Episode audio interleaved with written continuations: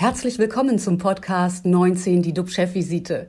DUB-Unternehmerverleger Jens de Boer und der Chef der Essener Uniklinik, Professor Jochen Werner, reden Tacheles über Corona, Medizin und Wirtschaft. Immer 19 Minuten, immer mit einem Gast.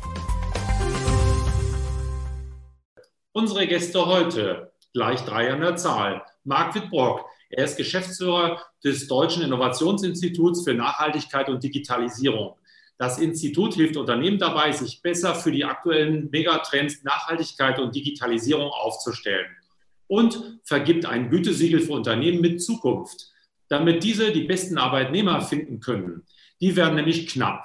Was können Unternehmen tun, um Talente zu finden? Marc Wittbrock sagt, sie müssen sich als attraktiver Arbeitgeber präsentieren und brauchen einen guten Businessplan und eine Perspektive für Arbeitnehmer. Guten Morgen, Marc Wittbrock. Ja, guten Morgen zusammen. Als weiteren Gast begrüße, begrüße ich Manuel Müller. Er ist Mitbegründer und Chef des Matratzenherstellers Emma. Das Unternehmen sitzt, setzt auf Hightech für einen gesunden Schlaf mit Erfolg. Trotz Corona hat Müller sein Team in der Pandemie um rund 300 Mitarbeiter erweitert, quasi verdoppelt. So will er neue Kunden finden in Südostasien und Lateinamerika. Wie er dabei vorgegangen ist, das wird uns Manuel Müller gleich berichten. Guten Morgen, Manuel Müller. Guten Morgen. Und als dritten Gast in der Runde begrüße ich Sascha von Holt. Er führt das, äh, die Investmentgesellschaft Cross Atlantic Capital Management. Früher legte er als DJ heiße Scheiben auf und schuf als Musikproduzent Top Ten Hits. Heute sucht er als Investor die heißesten Startups und steckt Kapital hinein.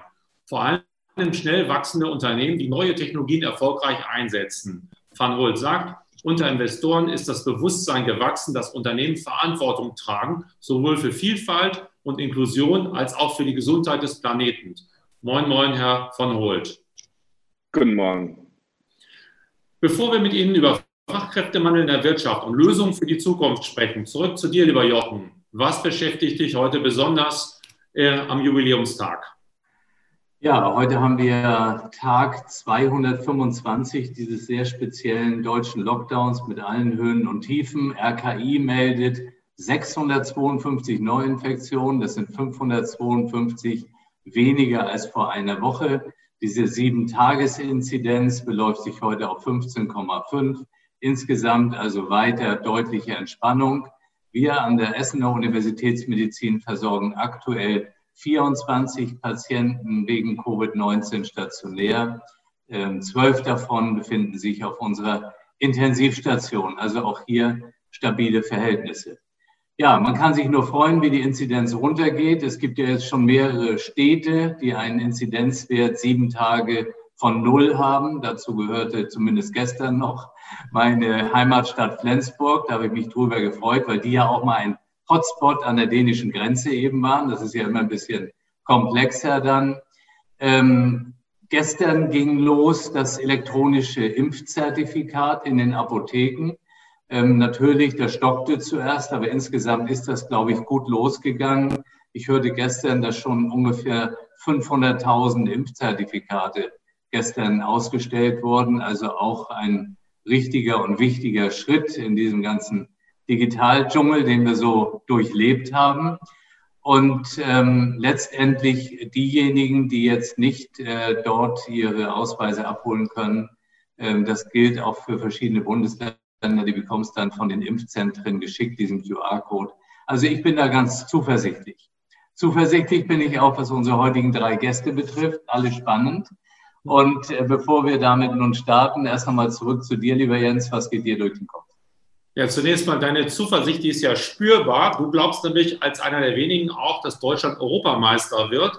Vielleicht kannst du uns, bevor wir loslegen, deinen Tipp nochmal geben, damit wir diese Euphorie auch spüren. Naja, ist immer schwierig am Schluss, wer dann letztendlich wirklich äh, Meister wird. Aber ich denke, Deutschland kommt ins Halbfinale. England kommt ins Halbfinale. Das wäre mein zweiter Favorit. Und äh, den Rest sehen wir. Und heute Abend wird das natürlich auf den richtigen Weg gebracht. Ich hoffe, dass wir morgen früh darüber dann nicht sprechen müssen.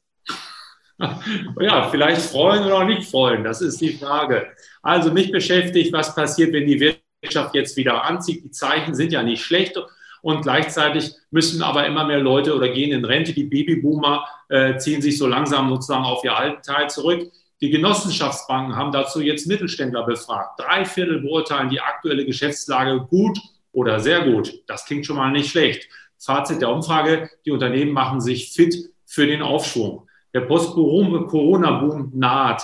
Doch er wird auch gebremst und zwar, weil der Arbeitsmarkt wahrscheinlich immer schwieriger wird, denn immer mehr tolle Fachkräfte, sie sind ja nicht mehr da, gehen in Rente und viele wenige wachsen nach. Clemens Füst, er ist der Chef des Wirtschafts, äh, Wirtschaftsforschungsinstituts IFO, nennt den Fachkräftemangel eine der größten Herausforderungen für die Wirtschaft in den nächsten 10, gar 20 Jahren. Der Kampf um Talente wird zum Dauerlauf. Unternehmen, die nicht genug qualifiziertes Personal finden, ja, müssen möglicherweise vom Markt gehen, gehen kaputt.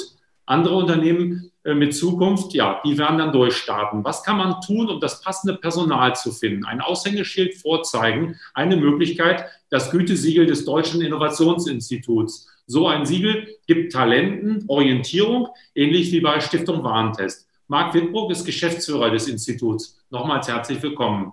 Herr Wittbrock, was machen Sie in Ihrer Initiative? Was wollen Sie erreichen? Ja, vielen Dank. Äh, guten Morgen, Jens. Guten Morgen alle zusammen nochmal. Äh, was wollen wir erreichen? Also im Prinzip hast du es ja sehr schön gesagt in deiner Anmoderation.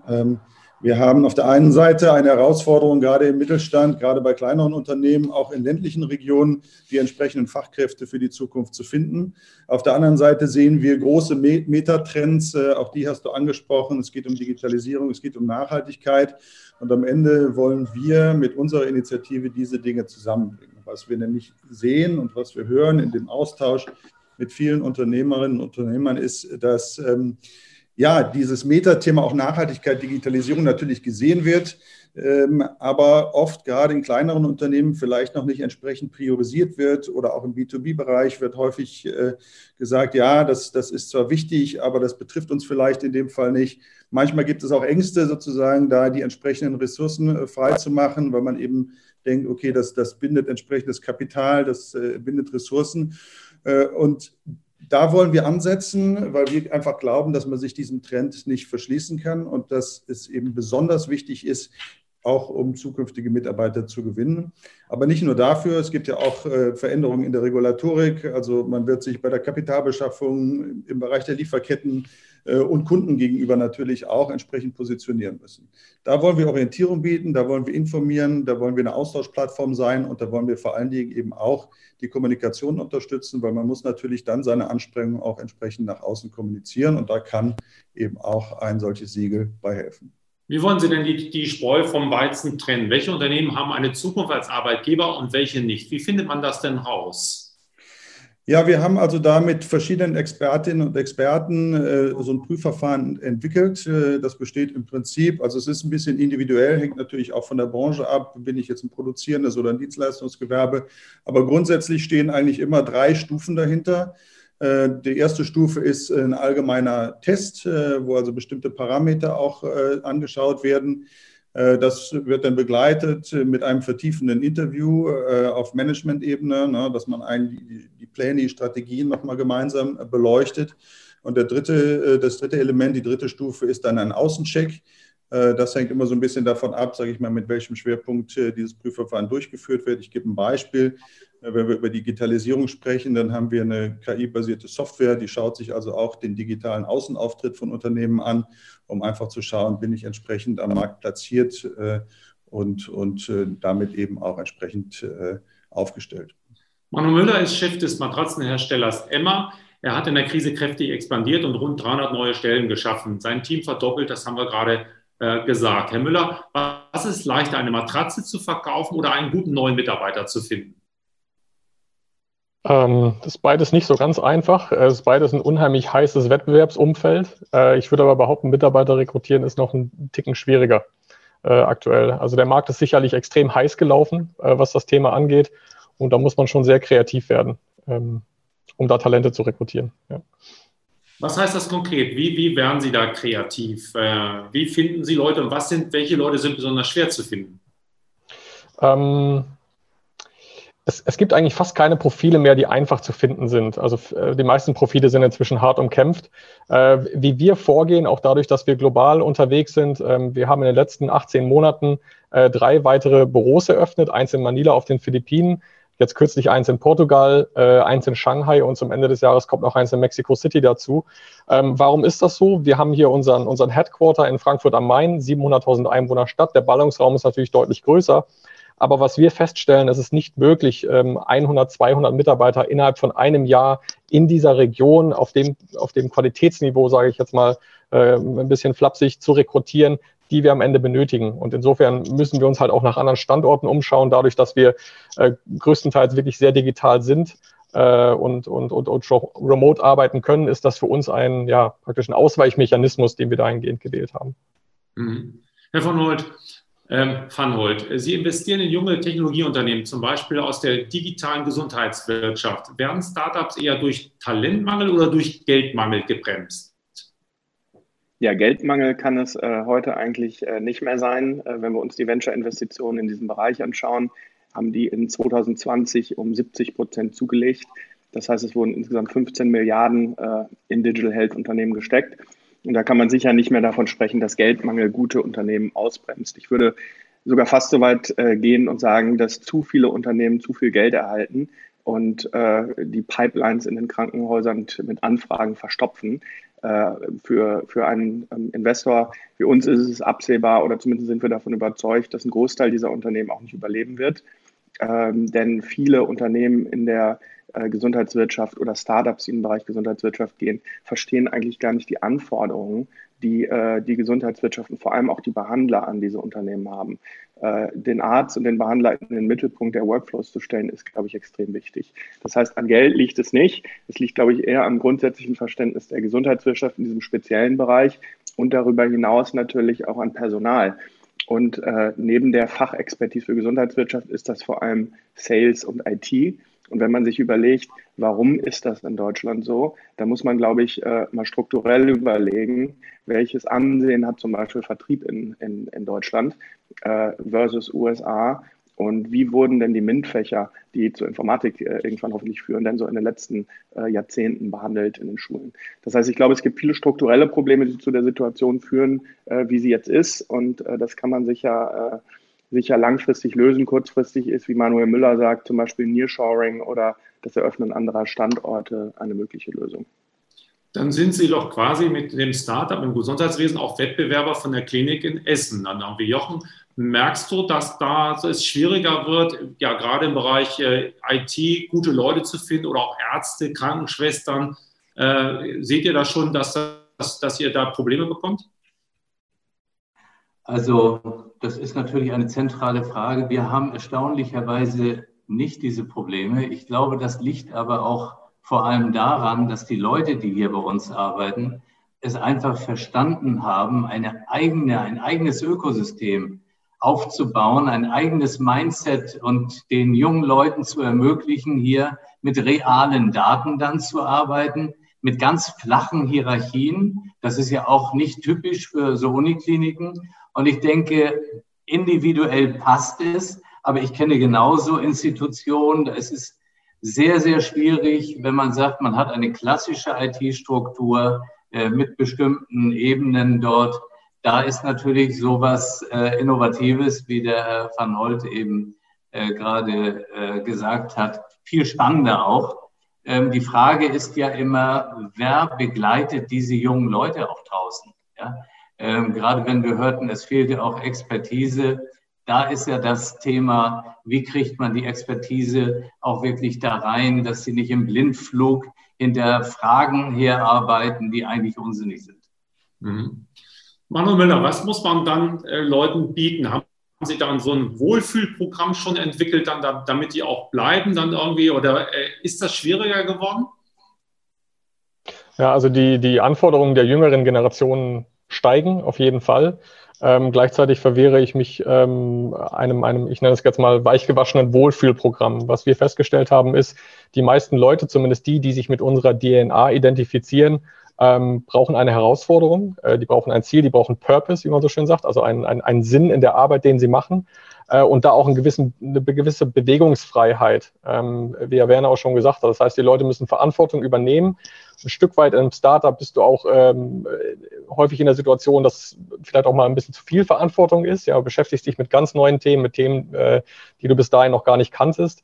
Ähm, aber das führt im Endeffekt auch dazu, dass Mitarbeiter eine steile Lernkurve haben und wir stellen fest, dass es das ist, was viele äh, viele motiviert, jetzt im Vergleich zu äh, traditionellen Unternehmen, äh, in denen sich Aufgaben dann über die Zeit auch eher mal einschleichen. Mhm. Also man geht nicht mehr auf Maloche, sondern man sucht auch noch einen gewissen Sinn. Neudeutsch heißt das Purpose. Wie ja. weit ist so, ein, ist so ein Sinn auch nachhaltig? Wird gefragt, woher kommen die Matratzen? Gibt es da sozusagen, wird Chemie eingesetzt? Kann ich mich damit identifizieren? Ist das ein Thema für Leute, dass man sagt, seid ihr eigentlich auch nachhaltig unterwegs oder spielt das nur in den Medien sich ab, dieses Thema? Nee, das ist auf jeden Fall ein Thema. Also das ist kundenseitig ein Thema, aber das ist auch mitarbeiterseitig, äh, mitarbeiterseitig inzwischen ein Thema. Mitarbeiter wollen sich mit dem Unternehmen identifizieren können, für das sie arbeiten, zu, zu dessen Wert sie beitragen.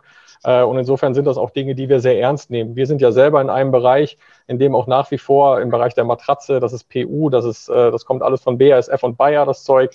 Ähm, da ist einfach unheimlich viel Chemie noch drin. Ja, und natürlich müssen wir uns damit auseinandersetzen, wie kommen wir da runter. Ja, wir können jetzt nicht die Welt verändern und die gesamte Kategorie verändern. Wir können aber zum Beispiel mehr Produkte recyceln. Wir können schauen, dass mehr recycelte Rohstoffe in unsere Produkte reinkommen ähm, aber auch die gesamte End-of-Life-Thematik dieser Produkte positiv beeinflussen. Und das treibt unsere Mitarbeiter schon um. Ja.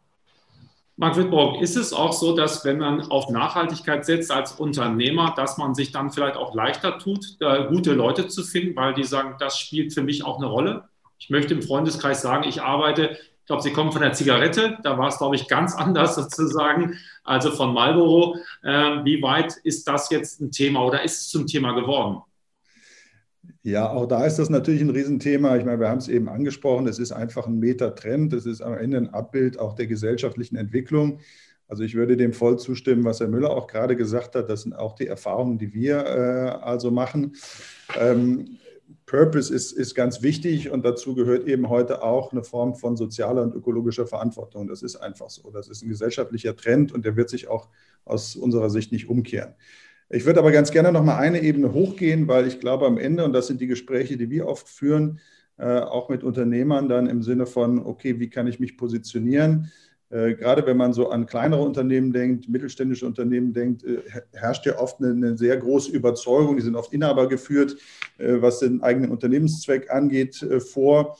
Äh, und äh, was es aber braucht, ist eben das richtige Mindset. Am Ende des Tages muss ein Unternehmen auch verstehen, dass es sich am Markt eben auch vermarkten muss. Und zur Vermarktung gehören zwei wesentliche Dinge. Zum einen eben auch, äh, was man neudeutsch sozusagen im, Marketing als Customer Centricity bezeichnet. Also sprich, man muss sozusagen den, den ich ködern will, ins Zentrum äh, stellen und einfach erstmal verstehen, was sind da eigentlich die Bedürfnisse und die Needs. Wie gesagt, Purpose ist ein wesentliches Element. Es gibt aber auch noch andere, äh, wie zum Beispiel flexiblere Arbeitszeitmodelle, also sprich Vereinbarkeit von Familie und Beruf, äh, es gibt natürlich auch die Basics, die nach wie vor stimmen müssen, also sprich äh, eine Perspektive bieten, eine faire Bezahlung bieten, das gehört natürlich auch zu einem Job. Aber diese Elemente sind wichtig und da muss ich meine Zielgruppe entsprechend verstehen und dann im nächsten Schritt eben auch entsprechend kommunizieren. Und da sind wir dann wieder beim, äh, beim Siegelthema. Was nehmen wir mit aus der Pandemie? Was nehmen wir mit, ähm, äh, wenn wir nach vorne schauen? Herr von Holt, die Pandemie ist ja jetzt quasi noch nicht ganz vorbei, aber wir sehen Ende oder Licht am Ende des Tunnels. Was nehmen Sie als Investor mit aus dieser Krisenzeit? Was haben Sie aus Corona gelernt? Und das würde ich gerne in die Runde nochmal zum Schluss abfragen. Ja, zunächst, dass es eine sehr asymmetrische Krise war. Ähm, viele Unternehmen ähm, existieren nicht mehr, haben sehr gelitten und äh, Schaden genommen. Und vielen Unternehmen ist es besser gegangen als, äh, als je zuvor. Das heißt, in wirtschaftlicher Sicht äh, war es eine extrem äh, unterschiedliche Krise für die einzelnen Betroffenen. Zum anderen ähm, ist äh, mein Learning, dass Digitalisierung wirklich eine Sache des Willens ist und nicht der Technologie. Äh, Skype wurde 2003 gegründet, Zoom, über das wir jetzt sprechen, 2011. Äh, erst letztes Jahr wurde sozusagen äh, üblich, dass man sich äh, nicht mehr ins Flugzeug setzt für eine Stunde Termin, sondern über Zoom spricht. Das heißt, das hätte auch alles vorher schon funktioniert, aber manchmal braucht es einen externen Schock dafür. Herr Müller, ähm, ich denke, was ich mitnehme, ist, ähm, wir hatten vor der Krise einen, einen, einen großen Ruf nach mehr Homeoffice und, und mehr Digitalisierung, obwohl wir da wirklich auch schon sehr, sehr weit vorangeschritten waren. Was ich festgestellt habe, ist, dass eine persönliche Interaktion informeller Austausch, ähm, einfach mal jemand anders auf die Schulter zu klopfen, jemandem zuzuzwinkern, wenn er morgens ins, ins Büro reinkommt, dass das nicht zu ersetzen ist durch, äh, durch digitale Formate äh, und dass da einfach vieles zwischenmenschlich auf der Strecke bleibt, was sich am Ende auch oder was wir am Ende auch dann an der, an der Zufriedenheit oder auch an der Gesundheit unserer Mitarbeiter wiedererkennen. Insofern glaube ich, dass wir nach dieser Krise verstärkt auf Hybridmodelle gehen müssen, dass wir uns aber auch eingestehen müssen, dass wir als Menschen, die eine 10.000 Jahre oder 100.000 Jahre alte, alte Geschichte mit uns tragen, in unseren Genen, äh, nicht alles von heute auf morgen ähm, äh, digital ersetzen können, was einfach menschliche Grundbedürfnisse ausmacht. Marc Wittbrock? Ja, ich kann mich da eigentlich auch nur anschließen. Ich glaube, ähm, was es auch gezeigt hat, Digitalisierung ist, äh, hat ja keinen Selbstzweck. Am Ende des Tages äh, geht es ja darum, sozusagen Prozesse zu verbessern, Effizienzen zu schaffen. Äh, und das wird aber den persönlichen Austausch auch nicht komplett ersetzen können. Insofern würde ich mich meinen Vorrednern da komplett anschließen wollen. Jochen, dein Takeaway noch. Ja, wir sind ja seit 2015 auf dem Weg Transformation zu einem Smart Hospital, Digitalisierung nutzen, dass es den Menschen, den Patienten, Angehörigen und Mitarbeitern besser geht. 2018 legte dann Herr Spahn los mit seinen ganzen Digitalgesetzesgebungen. Das war sehr gut. Es kam aufs Tablett, dass wir in Deutschland eindeutig zu viele Krankenhäuser haben. Dann kam leider die Pandemie. Dann wurde die Menge der Krankenhäuser wieder gefeiert. Dann wurde offensichtlich, was wir tatsächlich für eine digitale Situation haben. Und ich hoffe, dass man den Mut hat, jetzt zurückzukehren zu den ursprünglichen Zielen, also die Krankenhauslandschaft wieder vernünftig aufzustellen. Wunderbar. 19 Minuten sind leider vorbei. Morgen sehen wir uns dann natürlich wieder mit einem 4 zu 0 oder 5 zu 0. Da müssen wir mal gucken, wie das ausgeht. Vielen Dank, Sascha van Holt, Manuel Müller und Marc Wittbrock und natürlich dir, lieber Jochen. Ähm, wir haben morgen, gucken wir auch nach vorne. Äh, was nehmen wir Positives aus der Corona-Zeit mit? Kann die neue mRNA-Technologie, die uns jetzt bei der Entwicklung von Covid-19-Impfstoffen sehr geholfen hat, auch beim Kampf gegen Krebs helfen? Äh, was nehmen wir noch mit äh, für die Zukunft? Und darüber werden Jochen und ich morgen intensiv sprechen. Und vielen Dank allen nochmal. Bleiben Sie alle gesund, klicken Sie rein. Wir freuen uns auf morgen. Bis dann. Tschüss aus Hamburg. Und aus Essen. Dankeschön. Tschüss. Das war 19 die DUB-Chefvisite als Podcast. Die Videos dazu gibt es auf watz.de und auf dub-magazin.de.